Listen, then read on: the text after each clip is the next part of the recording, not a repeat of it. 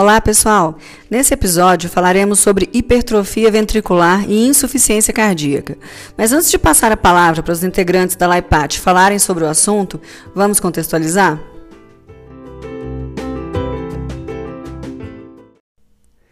As células do nosso corpo possuem uma grande capacidade de adaptação frente a estímulos externos, como aumento de demanda ou redução de nutrientes e oxigênio. Essa capacidade está diretamente relacionada ao tipo celular envolvido, bem como com a intensidade e duração do estímulo externo. Existem vários mecanismos moleculares para adaptação celular. Essas adaptações podem estar associadas com a indução da síntese de novas proteínas, mudança em sua produção ou com o excesso de degradação dessas proteínas. Os principais tipos de respostas adaptativas estão relacionados à mudança de volume celular, alteração do número de células do tecido ou mudança de um tipo de tecido adulto para outro para tornar mais resistente. Quanto à mudança de volume celular, temos as adaptações denominadas de hipertrofia, quando há um aumento dos constituintes celulares e, consequentemente, do volume celular e tecidual envolvido. E hipotrofia, quando há uma redução deste volume celular, também denominado de atrofia. Essas alterações podem ser fisiológicas ou patológicas, dependendo do estímulo causal. Células que possuem capacidade proliferativa podem responder a um aumento de demanda, induzindo sua proliferação, o que chamamos de hiperplasia. A redução da população celular de um tecido ou órgão chamamos de hipoplasia e está associada à morte do tipo apoptose. Essas também podem ser fisiológicas ou patológicas. Em diversas ocasiões, podemos ter hipertrofia associada à hiperplasia, bem como hipoplasia associado às hipotrofias. O aumento do útero e das mamas durante o período gestacional ocorre devido aos processos de hipertrofia e hiperplasias fisiológicas, concomitantemente. Quando há a presença de irritação persistente num tecido, há a possibilidade deste se transformar em outro tecido adulto, porém sendo da mesma linhagem embrionária, no intuito de tornar-se mais resistente. Um bom exemplo disso é a transformação do epitélio especializado respiratório, como o da traqueia, que é composto por um tecido epitelial pseudoestratificado com cílios e células produtoras de muco que se transformam num epitélio mais resistente, como o que reveste a pele pele, ou seja, se transforma no epitélio estratificado, pavimentoso com queratina, que é bem mais resistente. No entanto, menos funcional. Essa alteração é chamada de metaplasia. Bom, vamos ouvir agora acadêmicos da Faculdade de Ceilândia da Universidade de Brasília, que compõem a Liga Acadêmica Integrada de Patologia, a LAIPAT, para nos falar sobre um exemplo bem prático e importante de hipertrofia patológica. Vamos ouvi-los?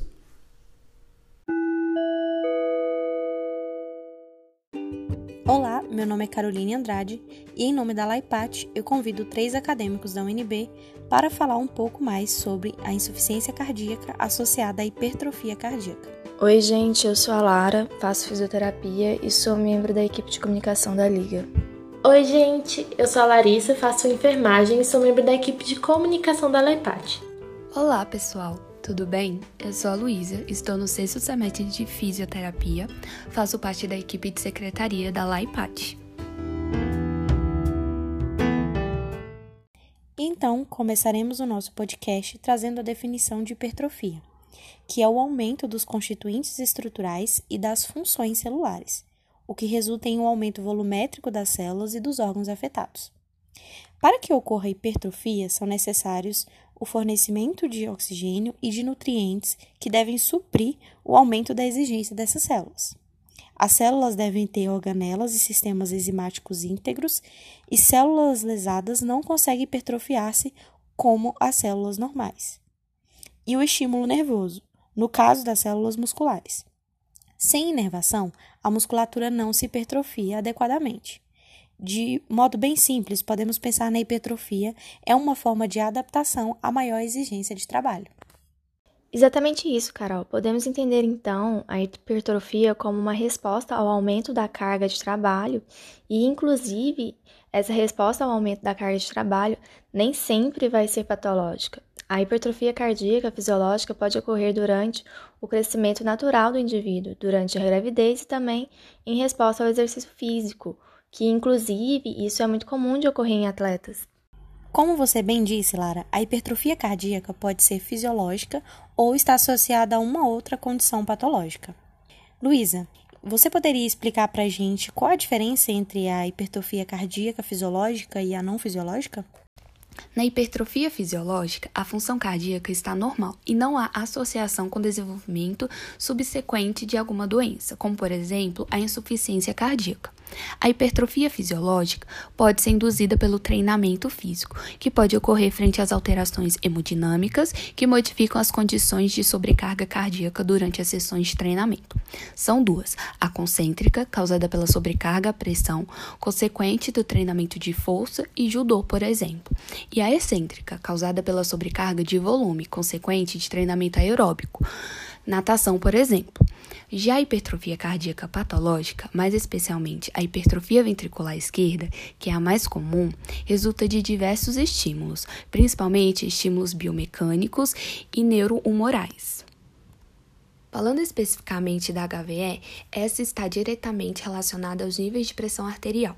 A HVE é caracterizada por alterações estruturais decorrentes do aumento de dimensões dos cardiomiócitos, da proliferação do tecido conjuntivo intersticial e da rarefação da microcirculação coronariana. Embora outros fatores, como sexo, raça, obesidade, diabetes, consumo de sal e a estimulação do sistema regina, angiotensina-aldosterona e nervoso simpático, também possam desempenhar um papel importante em sua gênese. E só por uma curiosidade, os indivíduos que apresentaram HVE diagnosticado por alterações eletrocardiográficas apresentaram risco de morte seis vezes maior que a população em geral. Lara, anteriormente você falou sobre a hipertrofia cardíaca fisiológica e a não fisiológica. Agora a Luísa trouxe a questão específica da hipertrofia ventricular esquerda. Sabemos que esse tipo de hipertrofia é induzida principalmente pela hipertensão. Então, pensando na morfologia, o que acontece com o músculo cardíaco na hipertrofia ventricular? Bom, o resultado desse aumento de trabalho do coração leva a um aumento da massa cardíaca devido ao crescimento dos miócitos e ou do estroma conjuntivo. Quanto aos miócitos, o crescimento na, na, hipertrofia pode se fazer de duas maneiras, pela adição de sarcômetros em série ou em paralelo, sendo que tal crescimento não é acompanhado de multiplicação de miócitos. A adição de sarcômeros em série irá permitir que a célula aumente de comprimento, o que é muito comum de ocorrer nas hipertrofias excêntricas. Já a adição em paralelo aumenta a secção transversa das células, o que é uma ocorrência principal na, na hipertrofia concêntrica. Mas qual é o papel do estroma conjuntivo nessa situação? Vamos ressaltar alguns aspectos importantes. Primeiro, os miócitos, mesmo que representem 75% do volume celular do miocárdio tem uma representação numérica pequena em comparação aos fibroblastos, que equivalem a mais 70% do, do número de células no coração. Em segundo lugar, tem-se que a complacência da parede ventricular depende da quantidade, da distribuição e da composição do colágeno que forma o estroma conjuntivo. Assim, considerando que as fibras colaginosas de maior rigidez podem aumentar em determinados tipos de hipertrofia, essa condição pode provocar deficiência no processo de relaxamento do miocárdio, levando ao aparecimento da insuficiência diastólica. Já em outras hipertrofias, como a provocada pelo exercício, as características do estroma não se alteram e, consequentemente, não ocorre prejuízo funcional. Existem dois tipos principais de hipertrofia cardíaca: excêntrica e concêntrica. Nas hipertrofias excêntricas ocorre um aumento da massa ventricular e da espessura da parede ventricular, mas com um aumento dos diâmetros cavitários, o que permite uma fração ejetória maior. Esta condição surge em decorrência da, de uma sobrecarga de volume. Nas hipertrofias concêntricas, ocorre aumento da massa ventricular decorrente do aumento da espessura da parede e redução dos diâmetros cavitários, o que permite ao ventrículo desenvolver maior pressão. Essa condição surge em decorrência de um aumento da resistência à injeção ou à sobrecarga de pressão. Bom, além dessas duas formas de hipertrofia, também pode ser encontrado uma outra alteração morfológica, que seria o remodelamento concêntrico, que é um aumento da espessura relativa da parede ventricular, mas que, diferente da hipertrofia concêntrica, mantém a massa cardíaca normal. Agora que compreendemos um pouco mais sobre a hipertrofia ventricular, eu gostaria de trazer para vocês um pouco mais sobre o diagnóstico clínico da hipertrofia ventricular esquerda. Bom, a hipertrofia ventricular esquerda pode ser detectada por eletrocardiograma, radiografia de tórax, ecocardiograma e ressonância nuclear magnética. Entretanto, na prática clínica, o eletrocardiograma e o ecocardiograma são os mais utilizados, não apenas por razões de disponibilidade, mas, sobretudo, pela relação prognóstica que prevê claramente risco cardiovascular aumentado quando a hipertrofia é observada. Na eletrocardiografia, nós utilizamos o termo sobrecarga para indicar as situações correspondentes à hipertrofia, dilatação e aumento de câmeras cujos diagnósticos são definidos pelos estudos anatomopatológicos e de imagem. O eletrocardiograma permite o diagnóstico de sobrecarga por meio de critérios de fácil aplicação, além de possibilitar a identificação de isquemia, necrose, arritmias, distúrbios de condução e outros diagnósticos comumente associados. Existem diversos critérios eletrocardiográficos para diagnóstico de sobrecarga ventricular esquerda, a maioria dos critérios de sobrecarga ventricular esquerda consideram apenas a amplitude do complexo QRS. Outros, mais elaborados, consideram aspectos morfológicos.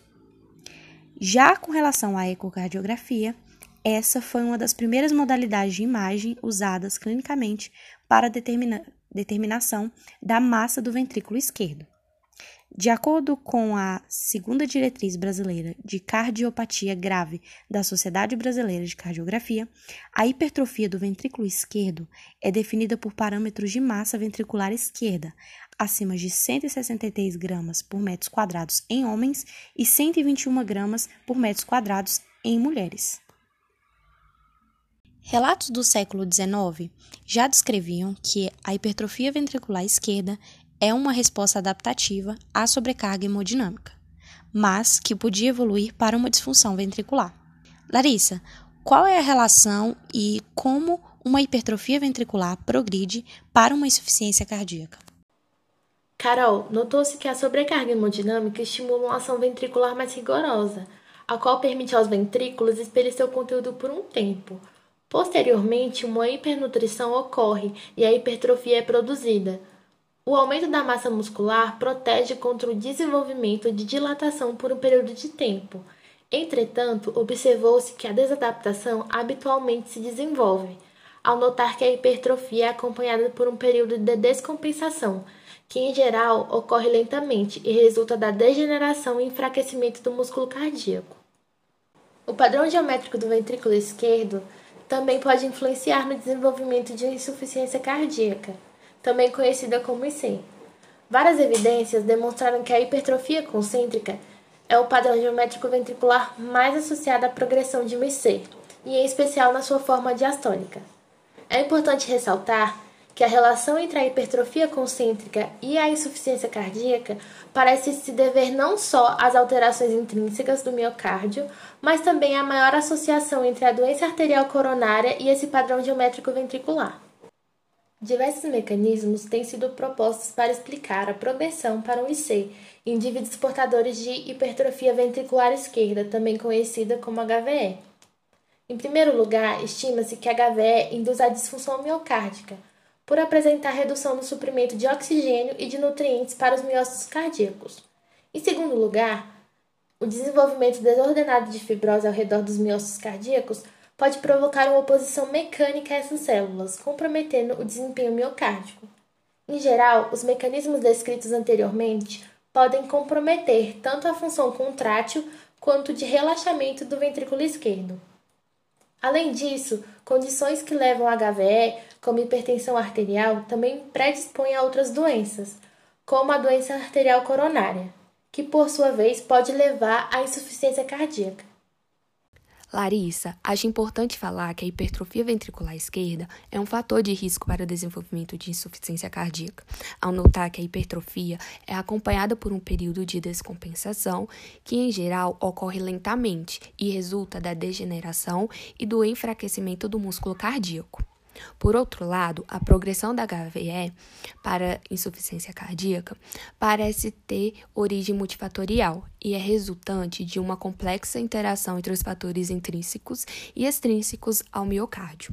E é exatamente por essa por essa característica multifatorial, a adoção de hábitos saudáveis é muito importante. Esses hábitos incluem práticas de exercícios físicos, alimentação saudável, consumir menos sal, evitar muitos doces, refrigerantes, dê preferência aos sucos de frutas, legumes e frutas, não fumar, moderar é, o consumo de álcool, se usar medicamentos é, para outras condições de saúde, usar adequadamente nos horários certos. E por último, sempre estar em dia com o médico e os seus exames. Como a Luísa citou, a progressão da hipertrofia ventricular esquerda para a insuficiência cardíaca é multifatorial. E a adoção de hábitos de vida saudáveis contribui muito para a prevenção de desenvolvimento de uma insuficiência cardíaca. Em 2018, o Ministério da Saúde registrou cerca de 200 mil internações hospitalares por insuficiência cardíaca, número que chama atenção, ainda mais quando vemos que no mesmo ano foram registrados pouco mais de 26 mil óbitos por insuficiência cardíaca. E o nosso episódio está terminando. Eu gostaria de agradecer a presença da Larissa, da Luísa e da Lara. Agradeço também a coordenadora da LAIPAT UNB, professora Jamila Reis, que dirige e coordena a produção desse podcast. Apresento e deixo a sugestão do nosso Instagram, LAIPATUNB, onde vocês encontram vários conteúdos relacionados à patologia, apresentados de maneira bem mais simplificada.